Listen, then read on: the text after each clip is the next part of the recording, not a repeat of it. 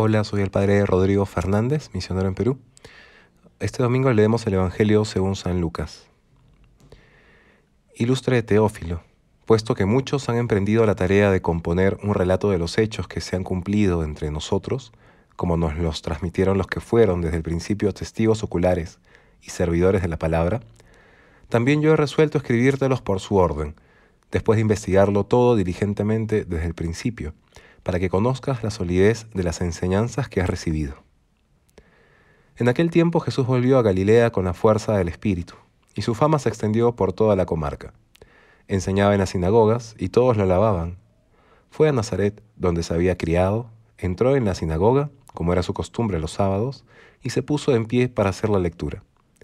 Le entregaron el rollo del profeta Isaías, y desenrollándolo encontró el pasaje donde estaba escrito, El Espíritu del Señor está sobre mí porque Él me ha ungido.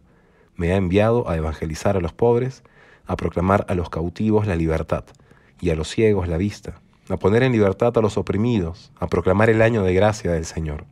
Y enrollando el rollo y devolviéndolo al que lo ayudaba, se sentó. Toda la sinagoga tenía los ojos clavados en él. Y él comenzó a decirles, hoy se ha cumplido esta escritura que acabáis de oír. Palabra del Señor. Hoy celebramos el Domingo de la Palabra de Dios.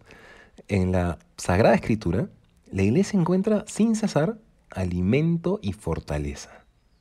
No solamente porque nos da buenos consejos, porque son proverbios que nos pueden ayudar a vivir bien, no solamente una palabra humana, dice el catecismo, sino lo que realmente es, palabra de Dios.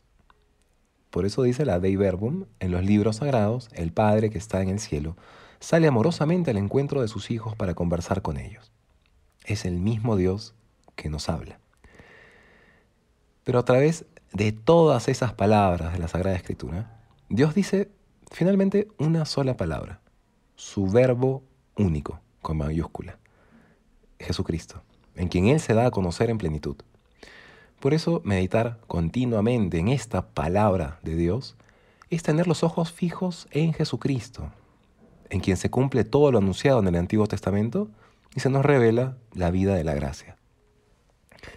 Pero hay mucho más. Tiene utilidad la Sagrada Escritura. Santo Tomás lo dice así. Es la mayor utilidad de todas. Como dice Isaías 48, 17, yo soy Yahvé, tu Dios, que para utilidad tuya te enseña y te pone en el camino que has de seguir. O Baruch 4.1.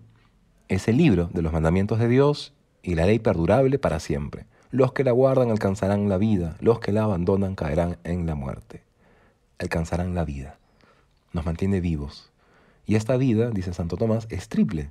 En primer lugar, la vida de la gracia, a la que dispone la Sagrada Escritura. Como dice Juan 6:63, las palabras que yo os he hablado son espíritu y son vida. Y por esta vida, de hecho, vive el Espíritu de Dios en nosotros. Gálatas 2:20. Ya no vivo yo, es Cristo quien vive en mí. La segunda vida es la de la justicia, que consiste en las obras a, las que se dirige la Sagrada, a las que se dirige la Sagrada Escritura. Como dice el Salmo 119, 93, jamás olvidaré tus mandatos, pues con ellos me das la vida, la justicia, las obras de santidad. Y la tercera es la vida de la gloria. La Sagrada Escritura lo promete y la trae. De hecho, se dice en Juan 6, 68, Señor, ¿a quién iremos? Tú tienes palabras de vida eterna. Y en Juan 20, 31, estas cosas se han escrito para que creáis y creyendo tengáis vida en su nombre. Por lo tanto, hagamos el propósito firme de comenzar o continuar la lectura meditada de la Sagrada Escritura, mucho mejor si es a través de la lección divina, porque nos dispone para la vida de la gracia, nos enseña cómo obrar con santidad y justicia y nos lleva hacia la gloria. Que Dios los bendiga.